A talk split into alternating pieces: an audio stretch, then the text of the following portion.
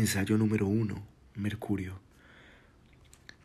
Anoche soñé con Mercurio, unos glóbulos enormes y relucientes que subían y bajaban.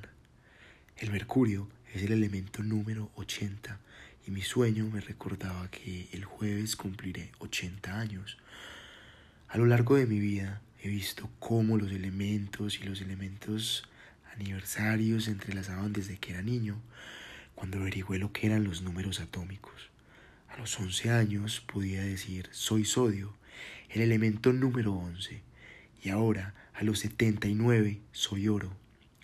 Hace unos pocos años, cuando le regalé a un amigo un frasco de mercurio por su 80 cumpleaños, un frasco especial que ni goteaba ni se podía romper, este me miró de una manera un tanto rara, pero luego me mandó una preciosa carta en la que acababa bromeando.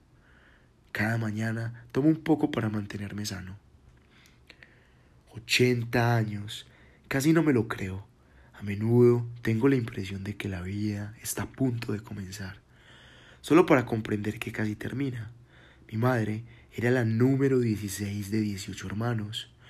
Yo soy el menor de cuatro hijos y casi el más joven de la interminable caterva de primos por parte de madre. En la secundaria siempre en la secundaria. En la secundaria siempre fui el más joven de la clase y he conservado esta sensación de ser el más joven, aun cuando ahora soy la persona más vieja que conozco. A los 41 pensé que iba a morir a causa de una grave caída en la que me rompió una pierna mientras hacía alpinismo en solitario. Me entablillé la pierna lo mejor que pude y me arrastré montaña abajo ayudándome torpemente con los brazos.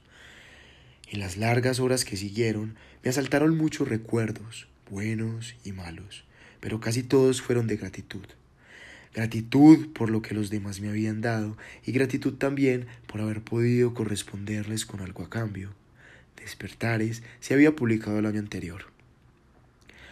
Ahora que tengo casi 80 años y sufro una serie de problemas médicos y quirúrgicos, ninguno de los cuales me tiene impedido, me alegro de estar vivo. Me alegro de no estar muerto. Exclamo a veces cuando hace un día espléndido, lo cual contrasta con una historia que le oí contar a un amigo.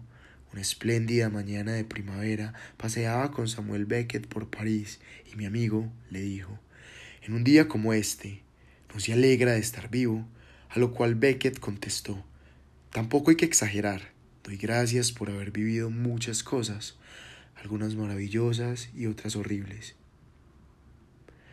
por haber sido capaz de escribir una docena de libros, por haber recibido innumerables cartas de amigos, colegas y lectores, y por haber disfrutado lo que Nathaniel Hawthorne denominó un diálogo con el mundo.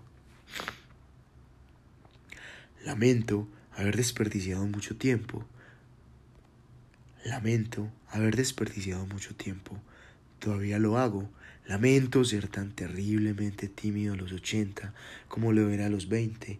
Lamento no hablar otro idioma que mi lengua materna y no haber viajado ni conocido tantas culturas como debería. Tengo la sensación de que debería intentar completar mi vida, aunque no sepa muy bien qué significa completar una vida.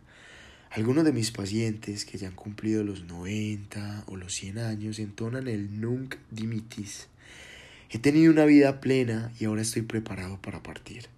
Para algunos, eso significa ir al cielo, y siempre es el cielo antes que el infierno, a pesar de que Samuel Johnson y James Boswell se